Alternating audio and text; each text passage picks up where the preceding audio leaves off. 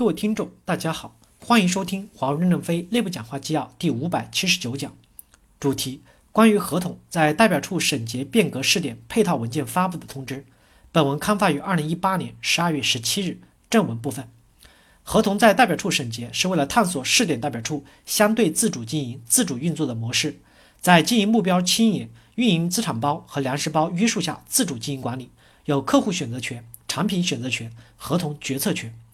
通过改革试点，逐步实现在中央集权的基础上面，机关手放开，一线放开手，机关管好钱，一线用好权。钱要体现公司的意志，权要听得见炮声的运作优化意图。激发代表处的在内外合规的基础上面，多打粮食，增加土壤肥力，提高人均贡献的主观能动性，将代表处建设成村字为账、人字为账的一线经营堡垒。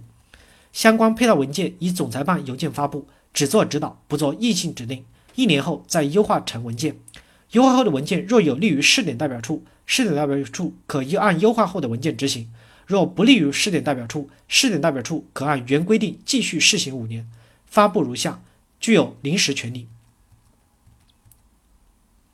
电邮通知二零一八一百三十号，合同在代表处审结的试点方向与改革要点试行。